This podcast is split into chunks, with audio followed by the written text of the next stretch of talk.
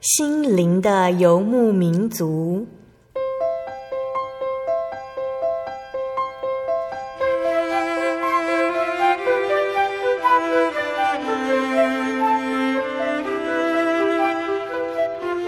在这个谁都不管谁的后现代社会里，每个人的心灵都是游牧民族。成长的过程就是寻找的过程。每一颗漂泊的心灵，其实都在寻找生命的绿洲。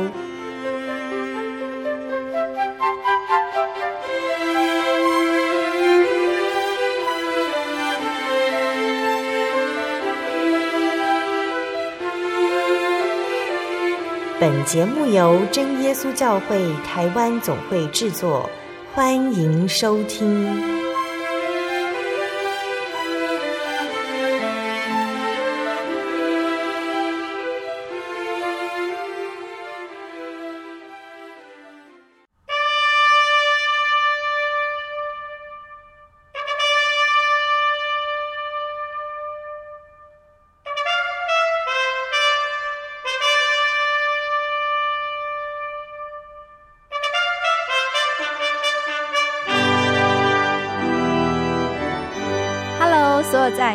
心灵游牧民族听众朋友们，大家平安，我是主持人芊芊。每周一次到了在空中相聚的时间，就是芊芊最开心的时间了，因为可以分享很多神的恩典给收音机前的听众朋友们。这个月份是九月，上周芊芊有提到，嗯，我们九月是福音月，整个月都要跟大家分享来宾的信主见证。今天播出的节目是八百二十六集《小人物悲喜》，我找到真神，明白真理。这一集将与大家分享的是真耶稣教会永康教会李恩珍姐妹的信主见证。嗯，恩珍姐她从小对信仰的认识就是说，人不需要找神，也找不到神，所以呢，她对找神的这件事从来都没有看重过。但是，当他弟弟退伍的那一年，他的弟弟发生了一场很严重的车祸，然后导致全身瘫痪。在这个时候，他体认到生命是充满不安全感的，于是呢，他就开始有了找神的这个念头。那在旁人的介绍下，他认识了生命中的第一个宗教，这个宗教叫做日莲教。在他崇拜的过程当中，他常常在念经的时候会感到害怕，然后在那边也都待不住。所以他觉得他找错神了，并且呢，他就把找神的这件事情又搁在一旁。只是非常奇妙的，在这个时期，神的救恩开始临到他的娘家。在某一天，二姐打了一通电话给他说，他要去信耶稣。然后也因为这个消息，恩珍也开始进入了神的救恩计划里面了。那我们介绍完见证的背景之后，我想听众朋友们跟芊芊一样，都已经非常的迫不及待，想要跟恩珍一起分享她的见证了。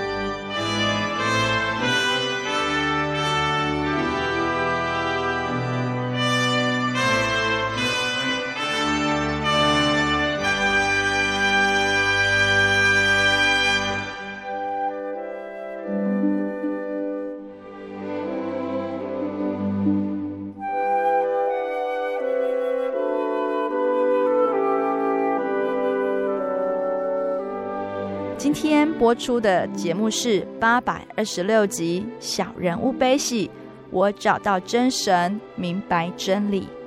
我们访问到的是永康教会李恩珍姐妹，恩珍姐妹今天要跟我们分享她信主的过程。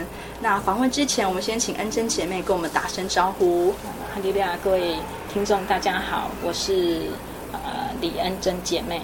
很高兴今天能够有这样子的机会，然后跟听众一起来分享这位独一的真神耶稣基督，他是生命的主，然后见证他是如何引领我来认识他的。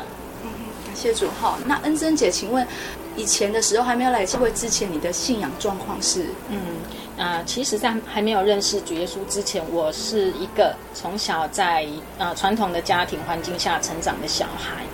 那从小到大对神的认识就是神有很多很多，那也知道说人的生命未来生死祸福都是掌握在神的手中。但是那时候虽然说我对神有这样子的认识，然后也不否定神的存在，可是呃，神的存在对于我来讲哈，我不是很看重，也不是很在意。那原因是因为我觉得说，啊、这种属灵的事情、神的事情，那是人死掉之后呢才能够确认的一件事情。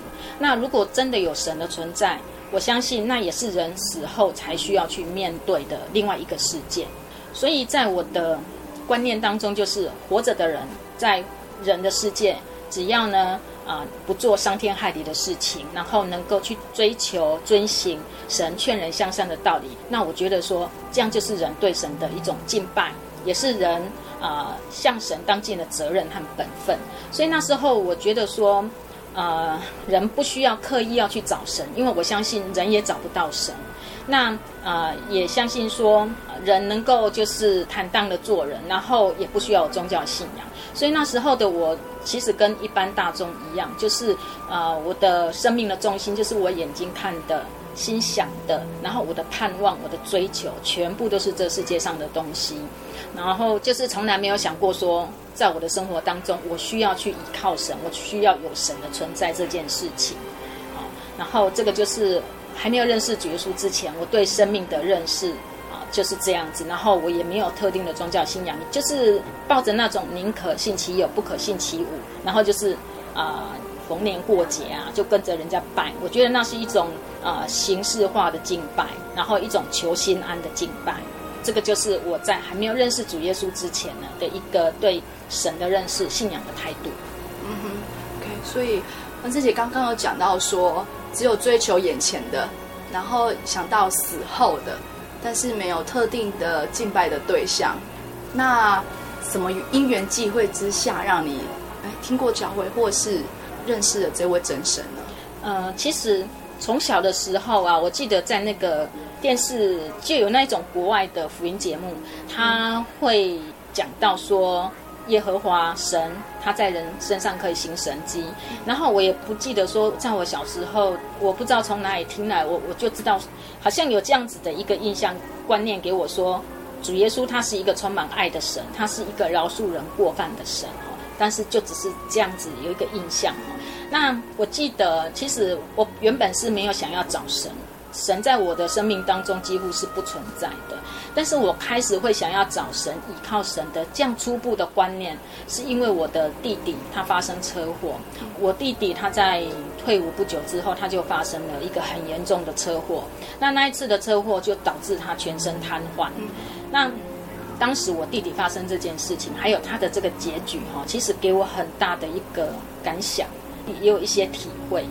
因为在我弟弟还没发生这件事之前啊，就是虽然我知道说哈，人的生命、未来、生死祸福是在神的手中，但是没有生的体认，所以一直以来我都把人能够平安健康的活着每一天，我我没有想到说那是神的眷顾，那是从神而来的啊、没有那种生的体认啊。那我就把它当作是理所当然的，是自然的，就好像人活着就可以呼吸，那是附带的条件，是应该的。所以那时候没有想过说这些东西会这么早就失去，应该是人要死了，年纪很老了啊，然后生很严重、很严重的病的时候才会失去这些东西。可是当我看到说我的弟弟，他那个时候这么年轻，然后正值身强力壮的一个青年。然后你会觉得说他的未来才要开展，他的人生好像是有希望的，但是就因为一个意外的事故，就把他这些东西就都夺去了，就都没有了。他的人生没有希望，没有未来，甚至他做人最基本的自理的生活能力、行走的能力完全都没有了。所以那个时候就给我一个体会到，就是说原来啊，人活在这个世界上。平安健康的过每一天，那不是理所当然的，不是人存在就应该就是这样子。相反的，我觉得说人是活在不平安的生命当中，啊，因为生命未来不是你可以掌控的。那个时候我才体认到，就是生命未来生死祸福，那是掌握在神手中。所以那时候开始对生命不安全感，我常常会有一种隐忧，就是说。我弟弟今天会发生这件事情，那因为我那时候我已经结婚，我已经有家庭了，我有两个孩子，我有先生，然后我还有其他的家人。那时候我经常就会担忧说，那在未来的年日，在未来的日子，这样子的事情会在哪一天也被我们遇到了？这样子的祸患也会临到我们的身上，所以那时候就对生命感到不安全感，然后就开始想到要找神。那我现在信主了啊，然后再回想过去，然后我现在看生命的角度，就会让我想到圣经雅各书那里就有写说。啊，人的生命就像什么？人的生命就像一片的云雾，然后出现比较少呢，它就会消失不见。所以人应当说，啊，如果神愿意，那我就可以做这件事情，也可以做那件事情。哦，所以这这个经节就是告诉我们说，人的生命是很脆弱的，很渺小的，然后是很无能的啊。虽然人可以很聪明、很有智慧、很有能力，然后呢，为自己做十分周全人生的计划，但是呢，生命的主权不在自己的手中，是在神的那里。所以人应该要认识到这一点，然后谦卑来寻找神。那过去我就是这样子，就是我凭着神给人的生命、聪明啊能力。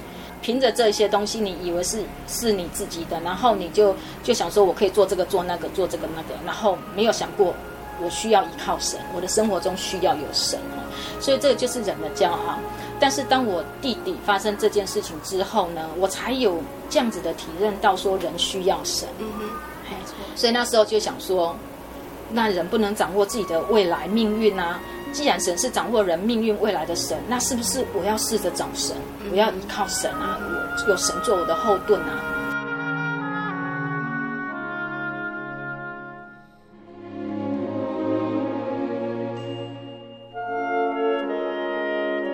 可是那时候虽然想要找神，我不知道去哪里找，因为在那时候我的观念就是。我一直不太认同说人借着那种民间的祭拜神的方式，拜庙宇的神、家里的神，然后这样子就可以跟神连结，这样就可以找到神，就可以从神得着平安。那时候我并不认同这样子的人的一种做法啊。这件事也是在我我从我弟弟的身上，我觉得得到印证啊。这样的神没有帮助到我们，因为也在我们的观念当中会觉得说我那时候的宗教信仰的观念是。神有分好多嘛？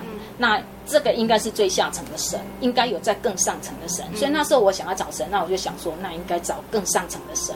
那在我的观念里面，我们的想法里面，就是最上层的神就是佛教，佛教的释迦牟尼佛。所以就在一个亲戚的介绍之下，我我接触了生平的第一个宗教信仰，就是日本的一个叫日莲教。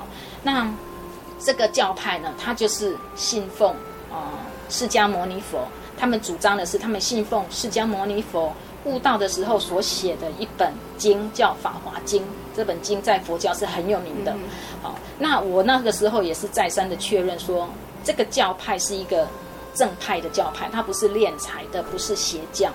然后刚好他要这个神就是我要找的神，那我又不用出家修行。我只要他们主张的是在家修行，然后念经，然后参加他们的这个教派的聚会这样子，然后我就接触了这个信仰。后来我也把人需要神的想法哈，跟我的二姐，我二姐分享，然后我也把她带进来这个信仰里面。可是当时我们接触这个信仰，其实没有办法从这个信仰当中给我们的心灵。还有对生命的认识，对神的认识有更进一步的了解，完全都没有。然后反而是一种恐惧感，就是念经的时候你会感到害怕，然后参与他们的聚会你会觉得待不住。那时候我带着我的大儿子去参加聚会两次，一进去。这个小孩就一直哭，那我自己也待不住，所以都是去了一回，马上就离开。那后来我就决定，我再也不要参与这个教派的聚会。那我只要在家里念经，就可以从神得到福气。那我努力的念经就好了。可是很感谢主，那时候哦，因为找错神哈，所以对于这种找神的心态，就在那个时候，因为找错了，所以就没有得到什么嘛。所以就抱着得过且过的这样子的心态哦，所以对找神这件事情又把它放着了。那那时候神开始就引领我们的脚步，开始带领我们来认识他。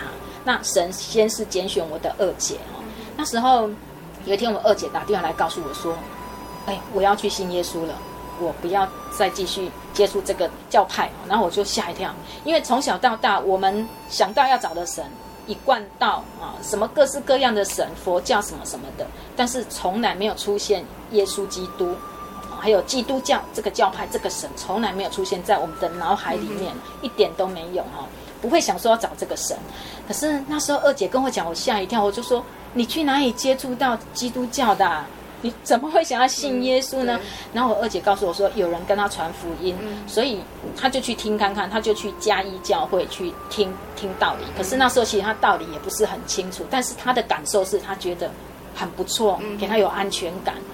然后他就说我要去信耶稣，那我那时候就跟他说好啊，可以啊，因为我那时候跟他讲说，反正是万教归一嘛，对哪一个神都一样嘛，所以只要他是劝你行善的神，好，没有关系，你就去啊。那我也希望说你能够从耶稣这边得到心灵的平安，也可以带领你未来的路能够很顺利、很平安。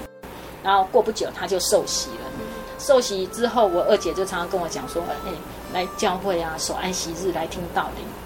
那其实我那时候是很想跟他来教会，我也很想成为基督徒。嗯，但是因为我知道说我的公婆、我的先生不可能让我信耶稣啊，因为信了耶稣就不能祭拜祖先。嗯，所以那个时候虽然我认同这份信仰，我觉得因为小时候的观念是耶稣就是充满爱的神嘛，是饶恕人过犯的神，但是我都跟他拒绝，因为我已经有先入为主的观念了，不行，我是不行的。嗯嗯，可是。呃，很感谢主。接下来，神继续又带领我们母子三个人。曾经看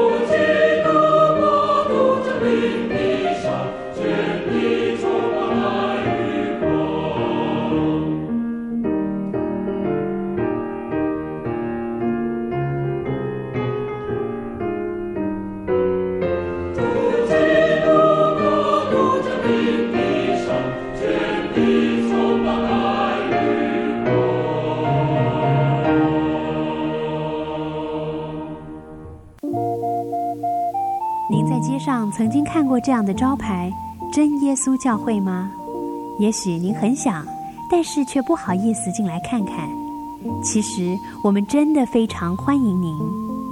下次当您再路过真耶稣教会时，欢迎您进来与我们同享神的恩典。真耶稣教会，台中邮政六十六至二十一信箱，欢迎来信，愿您平安。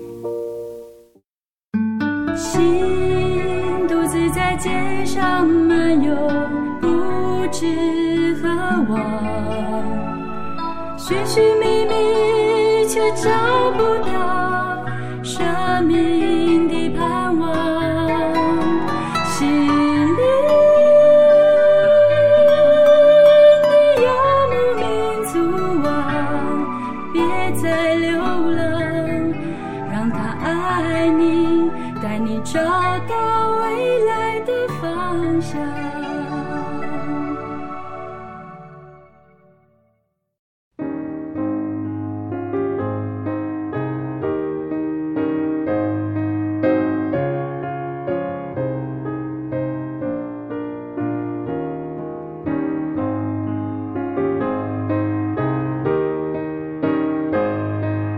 亲爱的听众朋友们，欢迎您回到心灵的游牧民族，我是芊芊。我们在上一段的见证当中，听到恩珍姐分享她信主的过程。我们知道恩珍姐收到她二姐去信主的消息，其实恩珍姐也很想跟她二姐一样成为基督徒，只是她担心祭拜祖先的问题，所以她不敢去勇敢的追求她的信仰。那就在这个时候，她的娘家，她的大姐发生了一件事情，呃，就是她的大姐忽然的被邪灵干扰，她的身心灵都被魔鬼折磨。恩珍姐看到这个景象，她就更加的笃定说，她要寻求真神的心志。那神的救恩开始临到她的娘家，也临到她。各位亲爱的听众朋友们，就让我们一同继续聆听神极大的恩典见证吧。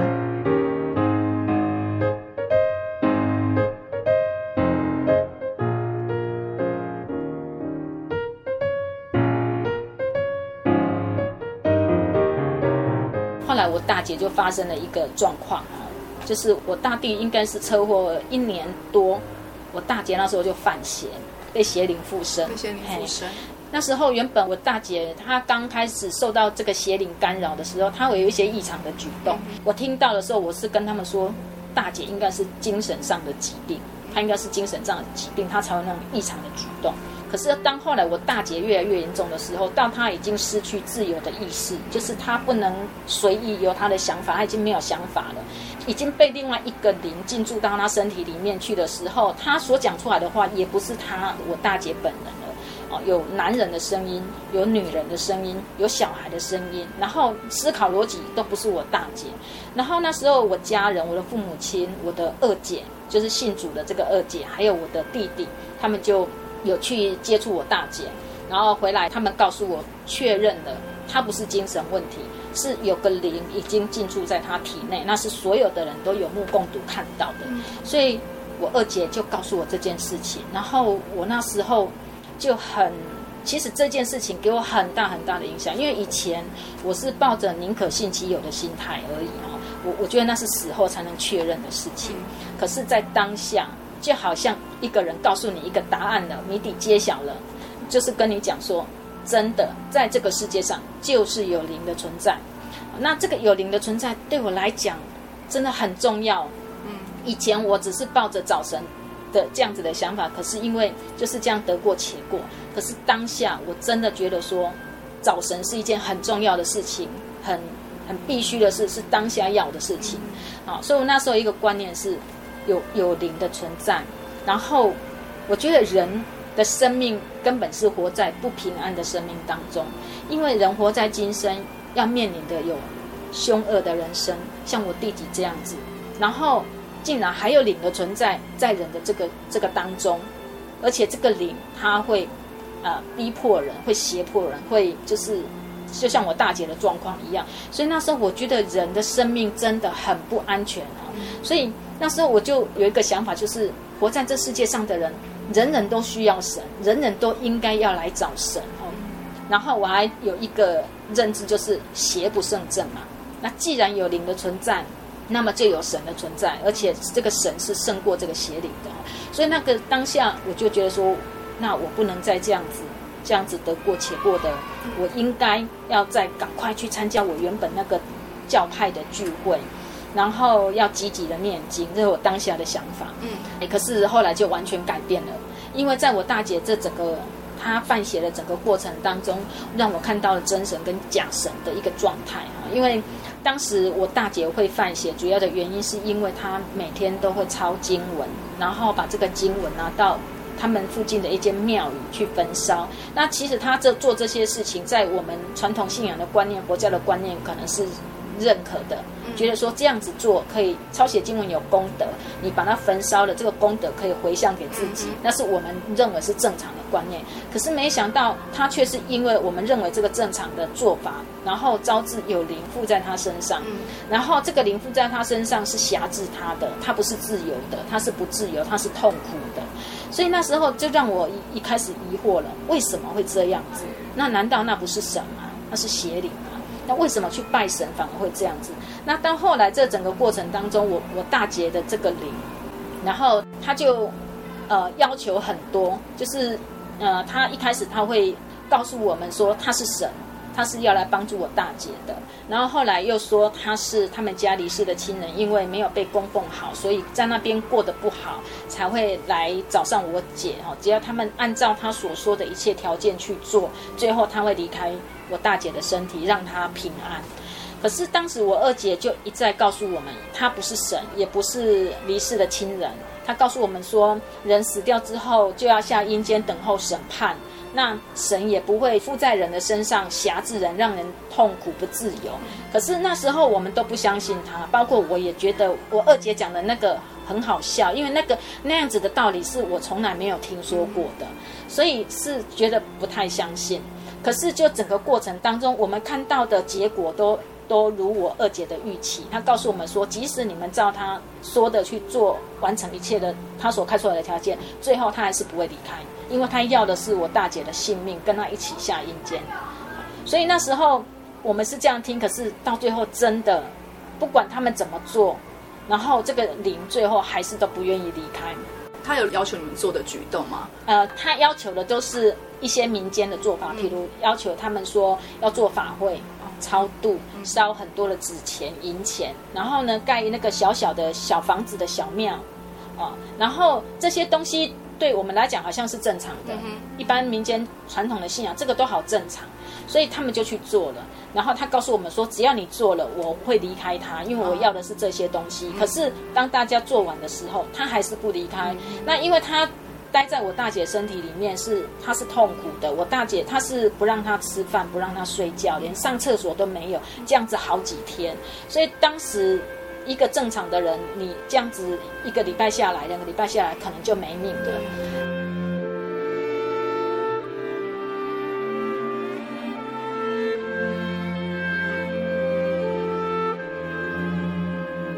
时候让我很讶异的是，因为我二姐跟我们说那是邪灵，我一直不相信。但是有一次我大姐就稍微清醒的时候，然后她就打电话给我另外一个姐姐，然后跟她说话。那时候。正讲到正常的时候呢，在在正常谈话的时候，突然那个邪灵的声音就斥责我，我大姐叫她不准说话，闭嘴。嗯、然后我那个姐姐就跟她说：“你不是他们家离世的亲人，对不对？你也不是神，对不对？”然后呢，那个邪灵就跟她说：“对呀、啊，我就不是神，我也不是他们家离世的亲人，嗯、我就是魔鬼，我就是要把他拉入阴间，拉入地狱。”跟我一起作伴，嗯、那是他跟我另外一个姐姐三姐亲口跟他讲的。嗯、那后来我听到这个讯息，我也吓到了，讲、嗯、的跟我二姐跟我们见证的是一模一样的啊。然后后来我那时候开始相信我二姐说的话，他是邪灵，他不是神，他也不是什么离世的亲人之类的。那后来当他们觉得说真的好像好像是这样哎、欸，这个灵。他是邪灵，他是魔鬼，没有错。于是他们开始用强硬的方式，他们就去找法师，找什么乩童，要来把他赶走。可是当鸡童一进到他家的时候，是没有办法赶走他。那个鸡童是吓得把他所有的法器都丢了，人跑出去。第一次看到东西。对，我那时候也是觉得怎么会这样？然后他们请抓鬼的来抓，也是没有办法把那个邪灵赶出去。那个邪灵是非常的凶恶。那。那个时候我才慢慢发觉，哎，是真的是这样哦。原来我们以前拜的神，那不是神。那而且我们找尽了各种方法要去赶赶走这个鬼，也赶不出去啊。那二姐跟我见证说，因为他们没办法赶出去他，因为他们一方面他们本身是魔鬼，他们不可能赶自己的人。那一方面是那个鸡童他本身也没有被神真的跟他同在，所以他也没有办法赶出去他。嗯，然后。就是那时候，我开始慢慢看到真神跟就是假神，体会到我以前我们以前我们拜的这个不是神。然后后来在这个过程当中，我看到了就是信主的人跟不信主的人的两种生命的状态。嗯，就是我看到我大姐，她是被那个邪灵整个附在她身上，她是被辖制的，她是痛苦的。然后其实我们这些人，就是我的父母亲、我的弟弟，然后我我们周遭的人。我们虽然没有被邪灵附身，可是我们跟他跟我大姐一样凄惨，因为我们很害怕，我们很害怕这个灵，所以我们对他唯唯诺诺的，我们不敢对他怎么样，那也没有能力把他赶出去，所以我们是任由他摆布，跟我大姐的状况是一样的啊。可是，在那个过程当中，我看到我二姐不是这样，我二姐是面对面跟那个邪灵她是斥责那个邪灵，他是跟他谈话的，他是唯一敢跟他近距离，然后互动互谈，然后谈判，然后斥责他。我看到大家怕那个邪灵，可是那个邪灵怕我二姐。哦，那我就觉得为什么会这样？因为我二姐她还没有信耶稣之前，其实她是很胆小、很胆小的人，然后她也经常做噩梦，受魔鬼的那个辖制的苦。她经常会梦见，就是睡到半夜有人拿斧头要砍她，这是她常年的的那个状况。所以那时候我很讶异，为什么我二姐会变了一个人？然后我就问她说：“二姐，你不害怕那个邪灵吗？”你看，爸爸都有受他影响的，爸爸手也会乱比，连当时我父亲也被干扰了。嗯、然后他就说：“不是我不害怕，如果我跟你们一样，我很害怕。然后因为我是神的孩子，我后面有一个强而有力的后盾靠山，我的靠山就是耶稣基督，他是独一的真神，他是有权柄、有能力的神，他的权柄就连魔鬼都要伏在那个权柄之下。”那我是神的女儿，我为什么要怕他？神和我同在啊，所以我不是我怕他，是邪灵要怕我。嗯，所以那时候，因为我大姐发生这件事情，是已经让我更恐慌了。我觉得当时的我是有恐惧症的，我白天也害怕，白天亮亮的我都害怕了。因为我真的是从来没有想过有这种灵的存在那么恐怖，然后到晚上我更害怕，我都睡不安稳了，我都很害怕，就觉得我周围好像有灵，所以那时候有点有一点恐慌症了。然后我就好羡慕，好羡慕，我我羡慕我二姐不害怕，那我想要她那种心灵上的平安，不恐惧，所以那时候很吸引我。她说主耶稣是她的后盾，所以我很羡慕。所以在那个时候，我看到了所谓的假神。然后我看到了信主的人的生命里，在主耶稣那边有平安的。然后在最后，就是让我决定我要带我的孩子来信主，是因为我二姐把我大姐带到教会来。然后因为他们都没有办法处理了，我大姐的状况是已经一天比一天糟糕了。然后就把她带到嘉义的北新教会。那当时就弟兄姐妹祷告，还有就是呃萧荣灿执事。他就奉主耶稣圣名，啊赶鬼，然后我大姐他们一直赶不出去的邪灵，我大姐那时候就清醒了，那个邪灵马上就跑掉了。嗯、跑掉之后，我大姐一清醒，她就把她车上所有的符咒啊，身上带的符咒全部都拔下来，然后交给教会，然后把它丢入那个垃圾桶。那这个结局是让我看到耶稣真的是有权柄、有能力的神哎，这个神让我觉得说。他不需要人家花钱去买什么金子银子，然后买香来拜他，然后花很多钱做什么仪式法会，然后他也不需要像鸡童一样附身在这个鸡童的身上才能够施展什么权柄能力啊、哦。他只要人能够相信他，凭着信心，然后祷告，然后奉主耶稣的名，那么神的权柄能力就会临到人的身上。这个权柄能力，连魔鬼。都要惧怕，都可以把这个邪灵赶出去，所以这是我看到的耶稣基督的权柄和能力。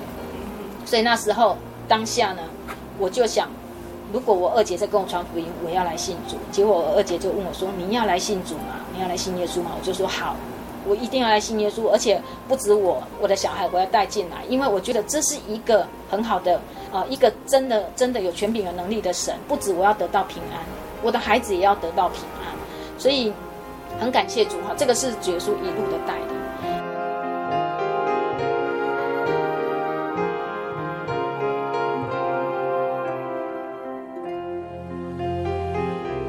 那个时候，原本我很担心说我的先生不让我来信主，我就我就跟我先生说，我决定我要带孩子来信耶稣。那因为在我大姐的这件事情，其实我先生他都知道，这个过程其实也是他从来没有听过的的事情哦。但是他也不是那么的百分之百的，因为他没有亲身去经历，他只是听而已。那那个时候他就说：“好啊，如果因为每个人有宗教自由嘛，那你要去信就去信。”那一方面他有感受到这个信仰是很正派的。他跟一般的佛教不一样，要出家修行或干嘛的，又有一些奇奇怪怪，然后要花很多钱的，所以他就觉得说好啊，那你就去信，这就是我信仰的一个过程。然后那个时候我就很积极，我已经不再是像过去把找神这件事情就是这样子可有可无，或者是得过且过，因为那个时候我觉得说找神太重要，人需要有神。然后我就把这份信仰看得很重要，我觉得是我当下我是必须要的，呃，是关乎我的生命、我家人的生命安全的。然后我就带着孩子来信主了。那可是信主之后，我有一个观念、一个想法，就是我除了看到这些，但是我要知道为什么耶稣是独一真神。因为我我虽然我知道耶稣是有能力的神，可是除了这些，我要知道为什么。我不想要说是跟着人来信的，因为我很看重这份信仰，所以我要了解，然后我知道这个道理在说什么。为什么耶稣是独一真神？为什么其他的是邪灵？我知道这个道理，所以那时候我就很迫切的想要知道这个道理，因为如果知道了，对我有帮助，对我有帮助的就是我可以确立信心，我可以真的有那样子的信心，那我就可以有不惧怕的生命的这种状态。所以那时候我我我就想说，我要积极的认识这份信仰，就开始除了到教会聚会，然后就是每天每天的读经，然后就是。睡觉的时候也在想，醒来的时候也在想，我看的那个圣经他在说什么，就重复一直想，一直想，每天就不断的读经，不断的查考圣经，查考圣经，然后祷告，然后我我求神给我有认识他的智慧，能够明白这个圣经在讲什么，能够明白这个道理在说什么，就这样子日复一日不断的读经、祷告、读经、祷告。那很感谢主哈，就是只要你有心寻求神。想要认识这位神，然后你能够恒心的寻求神，那么神啊，哪怕你的信心只有一点点，神都会带领你。就像圣经所说的哈，叩门的就开门，寻找的就寻见，并且又说昼夜思想神话语的有福了。然后真言那里也说，专心求聪明，呼求明哲，寻找他如寻找银子，收求他如收求珍藏的珍宝。你就明白敬畏耶和华，得以认识他哈。这些这几个经节哈，我觉得可以说是我当时那一种真的寻求神的心。我是把主耶稣当作是比任何的珍宝还要宝贵的东西。那就像这个所说的，你只要专心的求聪明，然后求呼求明者，寻找他像找银子一样，搜求他像珍藏的珍宝，那么最终你可以明白。啊，应当来敬畏耶和华，能够认识他。所以那时候就在就这样子，神也带领，亲自带领哈，在寻找认识神的过程当中，让我一点一点的啊，就是啊认识这个道理，关于生命的道理。然后我从完全不认识到真正的认识这个生命之道，明白说原来生命它是怎么一回事。那我觉得我跟以前的信仰不一样，以前是。人家说，那就跟着做。可是这个信仰是我亲自查考、用心去追求、认识，并且体会到的哈。我不是跟着人家就来信的一份信仰，是真正体会到的、认识到的。这个是信仰的过程。那啊，信主之后体会到了，就是说，以前啊，以前会以为说生命的存在就是为了要经历人生的过程，生老病死。然后啊，为了人有肉体上的各样的享乐的需求，所以要日复一日的追求这世上的荣华富贵哦，就以为这个就是生命的全部，是人存在的目的。但是认识主耶稣之后，才知道生命真正的啊意义和价值不在乎家道丰富哦。而是在于能够真正的认识神，然后趁还活着的时候，回归到神面前去追求认识天上的真神、天上的父，然后啊、在这个世上过着敬神爱人的生活。这个是啊、认识主之后的一个体会。那也因为认识这样子的生命，你知道你对生命已经认识了，而且你活在这个世界上，你是有盼望的。你知道说你在今生要追求的。不止这世界上的事情，还有更重要的是，是要预备将来你所要去的那个地方哦。那因为有这样子的盼望，其实心灵是不空虚的，是过得很平安、很踏实的。虽然你不知道未来的路是什么啊，但是我知道说有主耶稣和我同在，他会带领我一生的脚步，指引我的道路。然后就好像圣经说的，他要做我们人的。啊，脚前的灯，路上的光，并且为我们预备最好、最适合我们人生的道路哦。所以其实以前我是一直追求平安和福气是这个世界上的，但是现在我已经不是朝这样子的方向哦在追求，因为我知道有了主耶稣就有了平安和福气哈。那我现在所求的就是将来要进那永生美好天家的这样子的福分啊。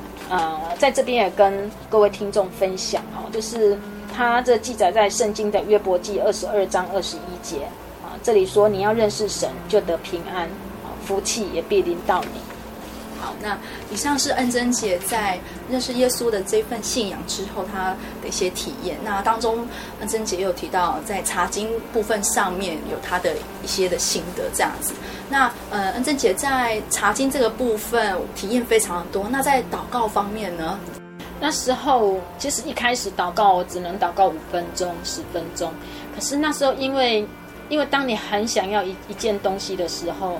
那你又知道你要得到这件东西，你要认识神，嗯，因为在当时我旁边没有任何人可以帮助我，那我只是到教会听道理，但是这样子对我来讲，我觉得是不够的。那圣经在当时对我而言是很重要的，因为我要认识这个道理，全部都在这个圣经里面哦。所以那个时候是我生平第一次读圣经。所以很多你看不懂的，然后其实你要有时候你要找一个弟兄或姐妹问哦，有时候这个道理不是你三言两语讲的你就可以通透的，所以那时候唯一的方法就是不断的祷告，不断的祷告。所以一天有一次，刚开始就从五分钟、十分钟到最后半个小时、四十分钟、五十分钟，就这样每天两次、三次的祷告，不断的祷告，求神是给我有认识他的智慧。祷告对我来讲很重要，因为在那个读经当中，在祷告当中，可能早上看不懂的，嗯，然后你就突然你去煮饭，或者在爬楼梯的时候在想，你昨天不懂的，或者是你刚刚不懂的，然后你就突然就明白了。你不知道为什么，你就是明白了，然后没有一点偏差，不是我自己想的去解这个经，所以那是很奇妙的，因为呃，我觉得是神真的是看重人的内心，因为。追求认识这个道理的那个心是很迫切的，然后我是很认真、很认真的，我把所有的精神心思都投入在读经这件事情，还有祷告这件事情。所以觉得人要认识神，真的是可以从圣经这个地方开始去查考、去追求、去认识，有系统的读哦。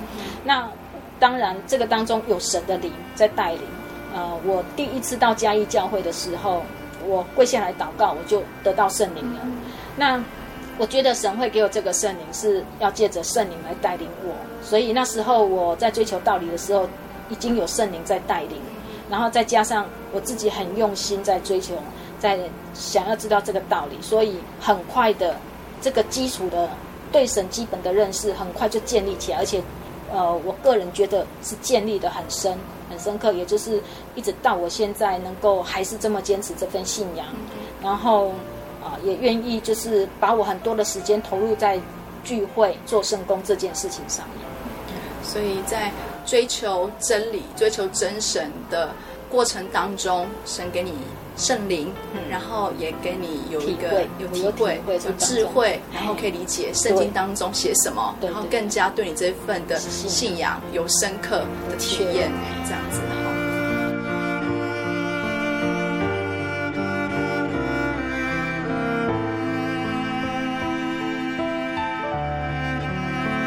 那呃，恩珍姐在节目的最后，你有没有想要跟听众朋友说说什么的呢？就是。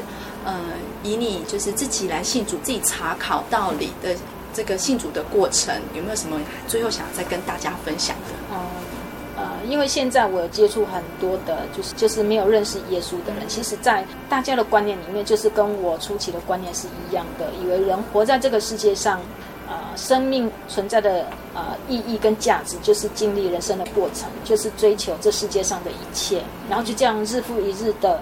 追求这世上的财富、名利、地位而活，但是其实生命的意义跟价值真的不在乎家道丰富，而是在乎我们的这个生命啊！因为将来我们离开这个世界上，肉体的死去，那不是一个结束，而是另一个开始。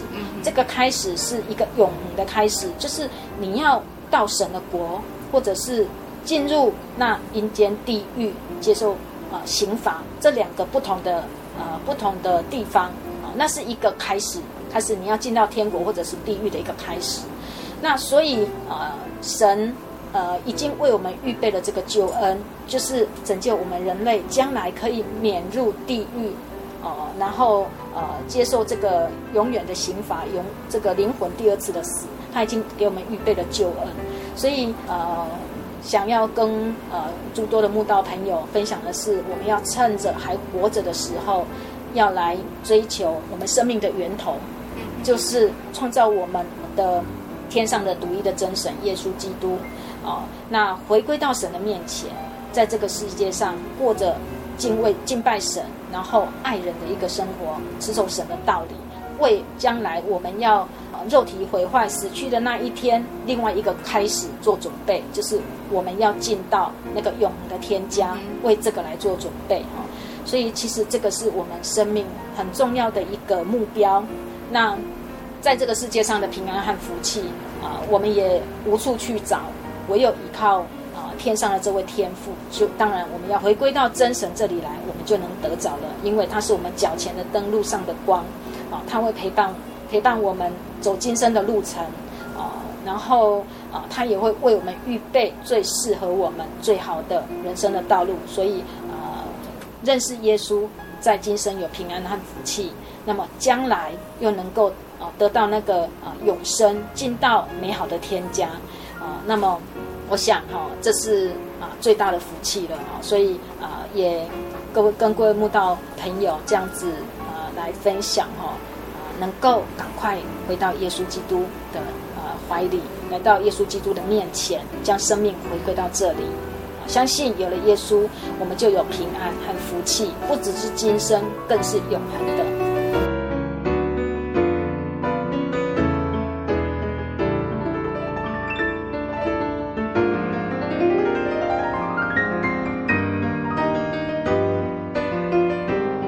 亲爱的听众朋友们，我们听完恩珍姐的信主见证之后，不晓得你有什么感受呢？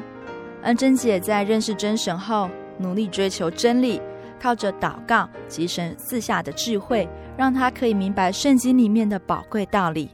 那她也有提到说，我们不只要追求今生的平安，更要追求在死后灵魂的得救。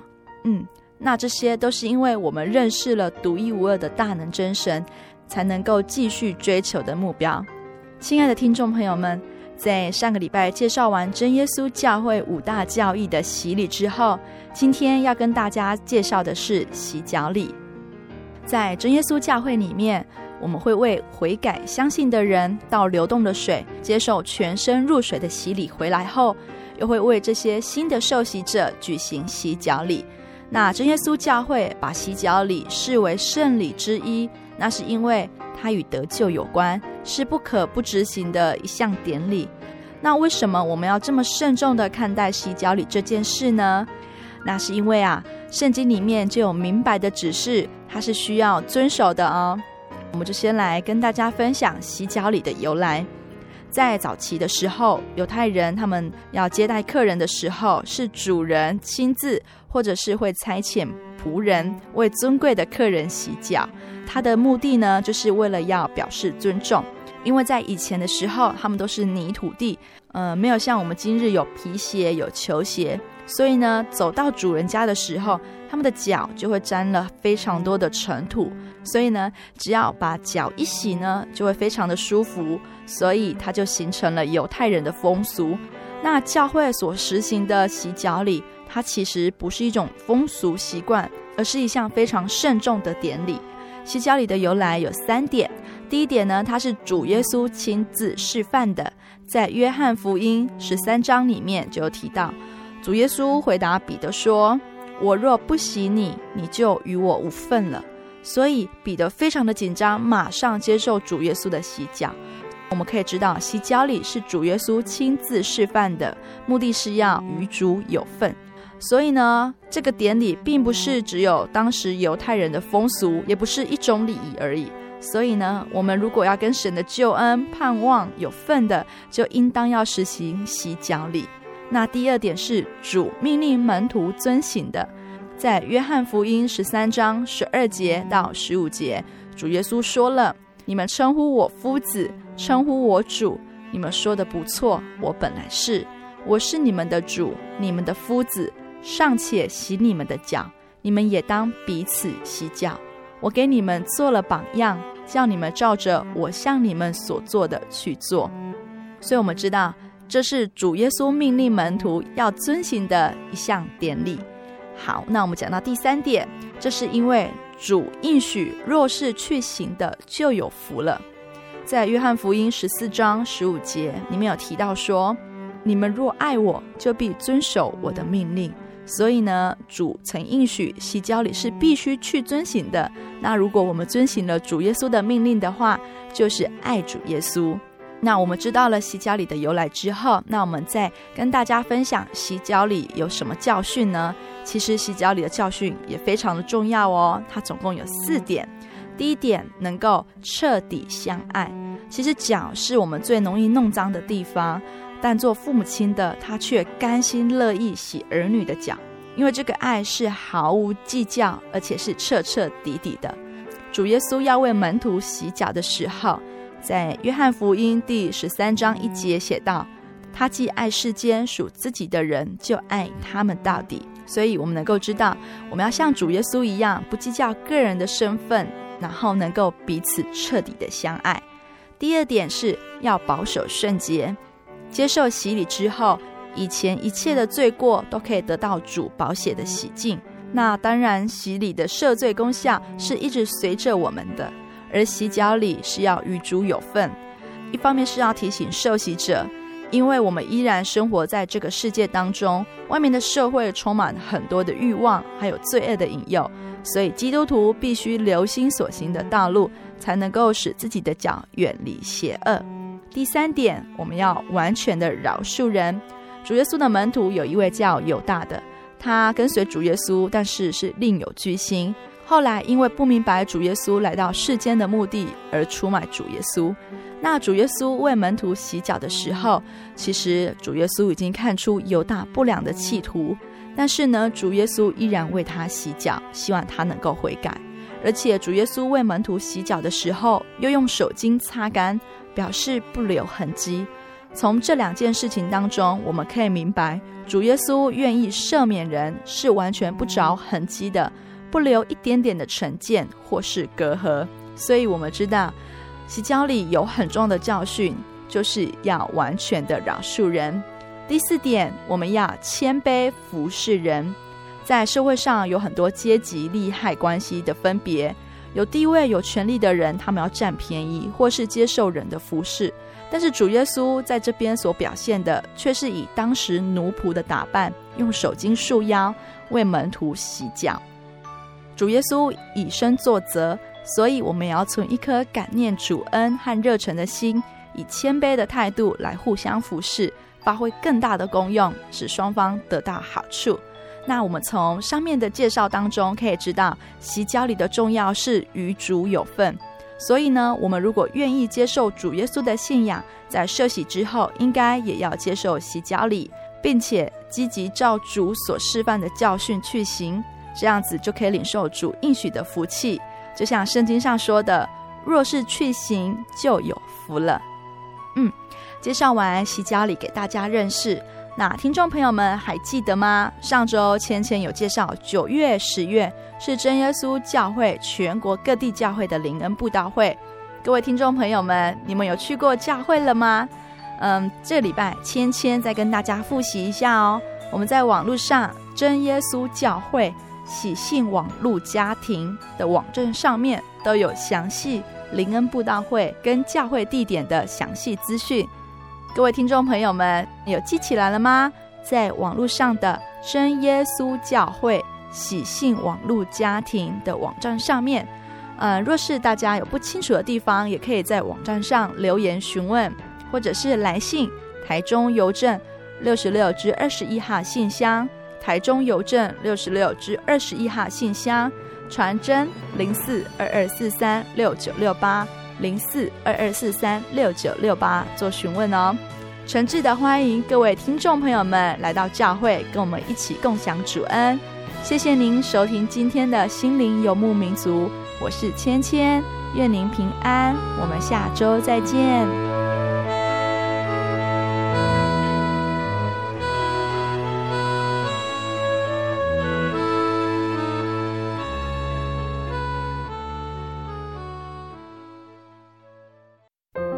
对圣经的道理好有兴趣哦，可是又不知道怎么入门呢？你可以参加圣经函授课程啊！真的啊？那怎么报名？只要写下姓名、电话、地址，寄到台中邮政六十六支二十一号信箱，很快的，你就会收到第一课的课程了。赶快去寄吧！嗯，圣经函授课程能循序渐进的引导您更了解耶稣基督的福音。得到生命的滋润和来自信仰的力量。本课程完全免费，欢迎来信台中邮政六十六之二十一号信箱，请注明参加函授课程。愿神祝福您。